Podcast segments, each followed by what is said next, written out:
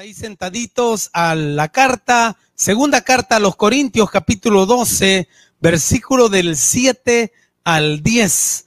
Segunda carta de los Corintios, capítulo 12, versículo del 7 al 10. Son dos cartas escritas por el apóstol Pablo a la iglesia de Corinto. Eh, aparentemente fueron tres cartas las que Pablo escribió, una se perdió pero eh, tenemos dos cartas en las cuales nos bendicen grandemente. Y acá en el capítulo 12, el apóstol Pablo prácticamente está dando un testimonio de su vida y ese es el que vamos a hablar hoy en esta noche. Y vamos a Segunda de Corintios capítulo 12 versículos del 7 al 15. Gozándonos en nuestras debilidades es el tema del mensaje hoy en esta noche. Y dice el versículo 7, y para que la grandeza de las revelaciones no me exaltase desmedidamente, me fue dado un aguijón en mi carne, un mensajero de Satanás que me afobecete para que no me enaltezca, enaltezca sobremanera.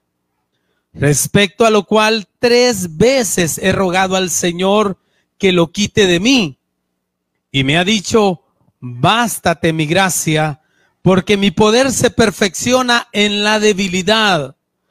Por tanto, de buena gana me gloriaré más bien en qué, mis hermanos, en mis debilidades, para que repose sobre mí qué, el poder de Cristo. Por lo cual, por amor a Cristo, me gozo en las debilidades, en las afrentas, en las necesidades, en las persecuciones, ¿en qué más se goza? En angustias, porque cuando soy débil, entonces soy qué? Fuerte. La palabra tiene bendición, vamos a orar. Bendito Padre, Señor, te damos gracias por permitirnos estar reunidos hoy en esta noche.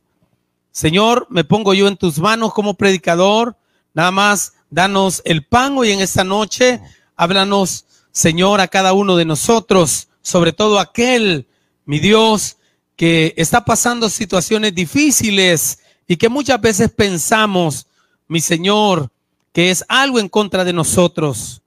Pero el apóstol Pablo nos da una gran enseñanza a través de esta palabra.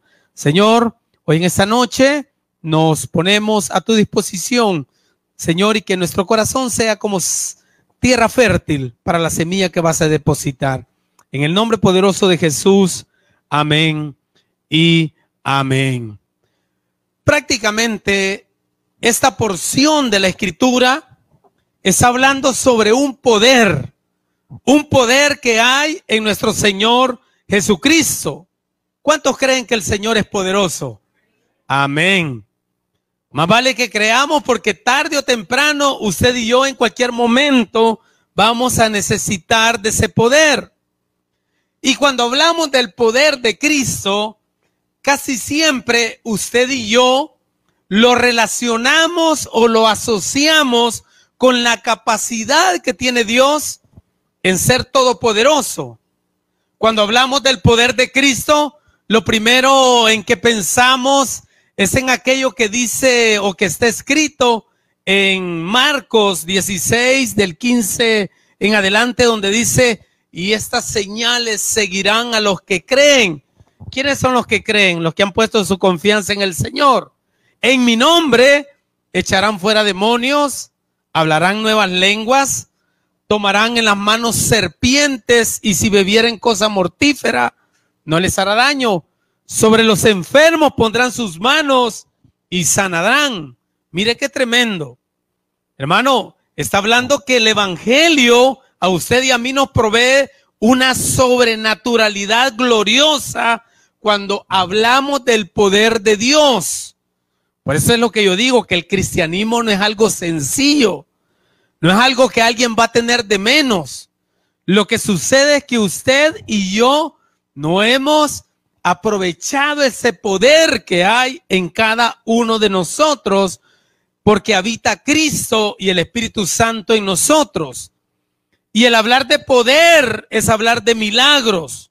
Sabemos que Cristo es poderoso para sanar, para liberar. Eh, echar fuera demonios, hermano, y es, todo eso está excelente. Sin embargo, hoy en esta noche yo quiero hablar de algo que se ha dejado de lado, hablando del poder de Dios. Porque como le decía, que cuando usted y yo pensamos o escuchamos del poder de Cristo, prácticamente lo relacionamos con lo que hemos hablado, ¿verdad? Con milagros. Pero muchos de nosotros nos estamos perdiendo una bendición tan grande de lo que está hablando acá el apóstol Pablo. Raras veces, hermano, nos damos cuenta de ese poder que usted y yo tenemos a disposición. Y acá vemos que hay una aplicación del mensaje del Evangelio o de la escritura que por, y, eh, como le dijera, que a través del Espíritu Santo el apóstol Pablo dejó plasmada acá en Segunda de Corintios. Hermano, él, el apóstol Pablo en este capítulo 12 comienza hablando sobre una situación gloriosa que le pasó a él hace más de 14 años. Dice que fue arrebatado hasta uno, dos, tres, hasta el tercer cielo donde prácticamente es la habitación de Dios. Y dice que en ese lugar él escuchó palabras inefables. ¿Qué inefable? Que no se pueden entender, que no se pueden comprender. Entonces, dice Pablo en el versículo 5 del capítulo 12, de tal hombre me gloriaré, pero de mí mismo en nada me gloriaré, sino de qué? De mis debilidades. Pablo está hablando acá que tuvo una experiencia, una experiencia quizás de las más sublimes, siendo un siervo de Dios, o que un siervo de Dios o que un cristiano pueda tener. Hermano, ¿quién es el apóstol Pablo? El apóstol Pablo puede jactarse de que había, que él, en el nombre del Señor, él hacía sanidades en el nombre del Señor, echaba fuera demonios. Dice la escritura que hasta llevaban pañuelos para que los tocase y los llevaban a los enfermos y los enfermos sanaban. Que el mismo Satanás sabía quién era Pablo. Quiero que vaya a Hechos 19:11 para que tenga una idea más o menos de lo que era Pablo y de lo que está escribiendo acá porque él no se gloría de lo que él era, ni de las experiencias que tuvo con Dios, sino que el Señor le enseñó a través de los problemas y las dificultades que estaba pasando a que se gloriara en Dios. Y dice Hechos 19:11. Y hacía Dios, Dios, no Pablo, Dios, milagros extraordinarios por manos de quién? De Pablo, de tal manera que aún se llevaban a los enfermos los paños o delantales de su cuerpo y las enfermedades se iban de ellos y los espíritus malos salían. Imagina el poder que había de Dios en Pablo. Y mire, dice el 13, pero algunos de los judíos exorcistas ambulantes intentaron invocar el nombre del Señor Jesús sobre los que tenían espíritus malos, diciendo, os conjuro por Jesús, el que predica Pablo. Había siete hijos de un tal Cefa, judío jefe de los sacerdotes que hacían esto. Pero respondiendo Satanás, dijo, a Jesús conozco y sé quién es quién, pero vosotros quién sois. Y si usted sigue leyendo, esos espíritus le dan una tremenda tunda a estos sacerdotes por andar invocando, ¿verdad? Eh, por andarlos queriendo eh, eh, echar de, los cuerpos, hermano, de las personas, pero tenían bien claro quién era Pablo. Ese es el punto, hermano. Pero, ¿alguna vez usted ha pedido ese poder a Dios? No estoy hablando de ese poder de hacer milagros. Creo que eso está a disposición de cada uno de nosotros, aquel que busca al Señor con todo el corazón. El Señor ha dado dones, habilidades, talentos y tantas cosas. Y si usted pues lo perfecciona y busca al Señor con todo el corazón, el Señor puede hacer grandes cosas a través de usted. Pero Lo que yo quiero hablar acá en esta historia del apóstol Pablo es que nos habla de un poder en Cristo en áreas en donde pocas veces nosotros los pastores o los predicadores hemos hablado. Por eso se me hizo interesante esta escritura, porque de todo lo que el apóstol Pablo ha hecho y ha dicho, él comienza a hablar de sus debilidades, de sus afrentas, de sus necesidades. Vaya al versículo 7, mire lo que dice.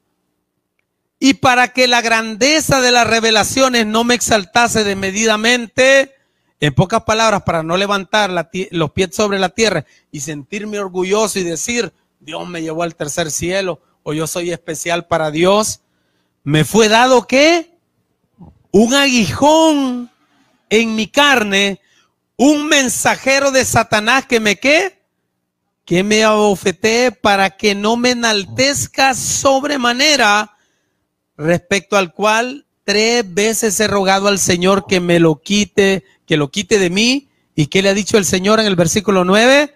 Bástate mi gracia, porque de ese poder le quiero hablar. Mi poder se perfecciona ¿dónde?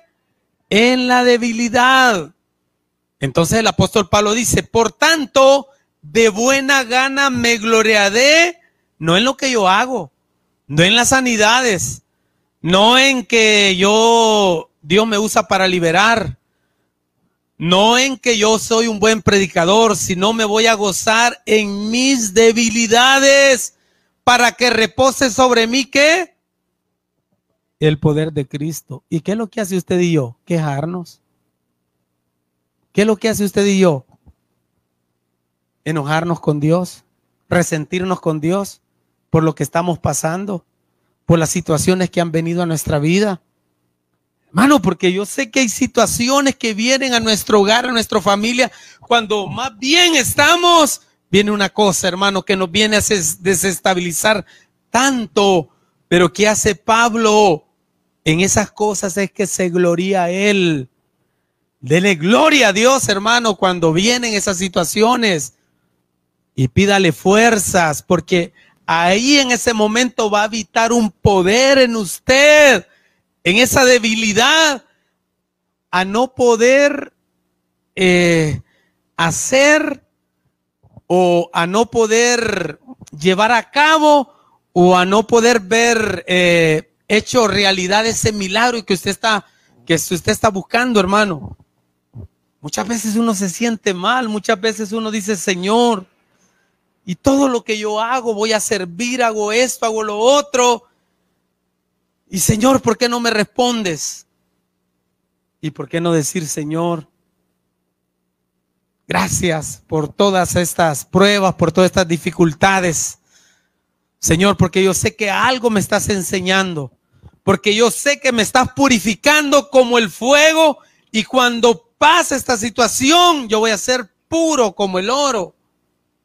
Hermano, ¿verdad que es, es, un poco, eh, como le dijera, eh, está fuera de lugar, pues lo que está diciendo acá la palabra de Dios, dice Pablo, por tanto de buena gana me gloriaré más bien en mis debilidades para que repose sobre mí que el poder de Cristo, versículo 9 estamos hablando. Y dice el 10, por lo cual, por amor a Cristo, me gozo en las debilidades, en afrentas. ¿Sabe qué es una afrenta, hermano? ¿Alguien sabe qué es una afrenta? Es, eh, como le dijera, como el talón de Aquiles de alguien, ¿verdad? Como un insulto que le ofende a usted grandemente que atenta contra su dignidad, contra su honor, contra su credibilidad. Ejemplo, muchas veces nosotros los pastores estamos acá predicando que Dios sana, que Dios salva, que Dios, que ore, que, que Dios es todopoderoso, que Dios es proveedor. Pero usted sabe la situación que está atravesando. Usted sabe que tiene un problema familiar serio Usted sabe que tiene un problema económico serio y usted está viniendo a hablar aquí del Señor, de lo que Él es. Esa es una afrenta. Cuando usted está hablando de algo, o sea, sobre todo del Señor, está hablando de lo poderoso que es, pero que usted está pasando por una situación difícil. ¿A cuánto les ha pasado eso? A nosotros como pastores, hermano, testificando muchas veces de Cristo, hablando del poder de Cristo y muchas veces pasando situaciones difíciles. Me decía una hermana con lágrimas en los ojos, contándome un testimonio el día miércoles. Pastor, quiero contarle un testimonio. Me dice, pastor, yo colapsé. Yo le dije, Señor, ya no soporto esa situación económica a la que estoy atravesando. Señor, el acreedor, la señora que me alquila me está avergonzando, me está diciendo un montón de palabras y acabo de terminar de predicar a través de la línea. Acabo de estar diciendo lo poderoso que tú eres. Acabo de estar diciendo, exhortando, llevándole palabra a otras personas y mira yo cómo me siento. Esa es una afrenta, hermano. Esa es una afrenta y es ahí donde usted se debe de gozar porque ahí es donde habita el poder del Señor en usted. Y muchas veces eso no lo hemos tomado en cuenta. Valore eso.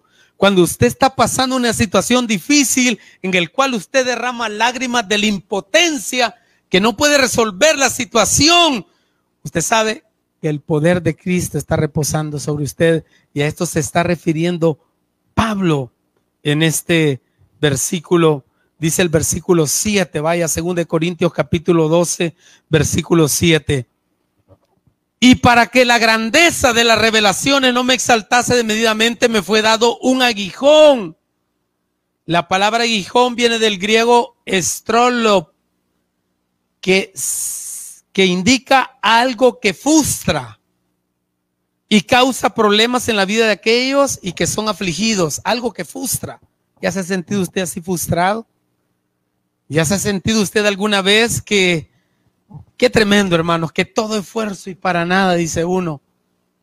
Entonces le fue dado un aguijón, una frustración, en pocas palabras, en mi carne, dice el apóstol Pablo, un mensajero de Satanás que me abofetee para que no me enaltezca sobremanera, respecto al cual he rogado al Señor que me lo quite de mí. ¿Y qué le dijo el Señor?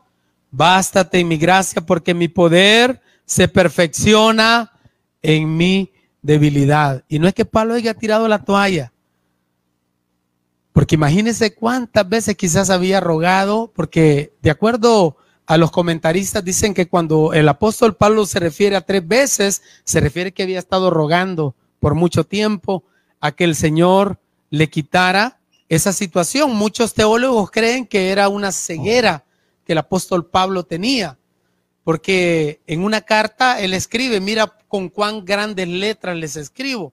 Entonces muchos creen que era una situación de sus ojos que le quedó cuando tuvo un encuentro con Cristo. ¿Se acuerdan que quedó ciego por tres días? Entonces fue una situación que le quedó de por vida. Entonces, al parecer, el apóstol Pablo, eso es lo que le estaba pidiendo al Señor, una necesidad que él tenía de sanidad. Yo no sé cuál es la necesidad que usted tiene hoy en esta noche. Yo no sé cuál es la afrenta que usted está atravesando. Yo no sé cuál es la debilidad que le está desestabilizando a usted. Pero busque ese poder que hay en esa debilidad, en, ese, en esa situación que está usted atravesando, hermano. Y nuestro Señor Jesucristo le va eh, eh, a consolar. Y el Señor, y usted se va a dar cuenta que usted no está solo, usted se va a dar cuenta que el Señor está con usted. Por eso dice el, el apóstol Pablo que hay un poder cuando usted se goza en la debilidad.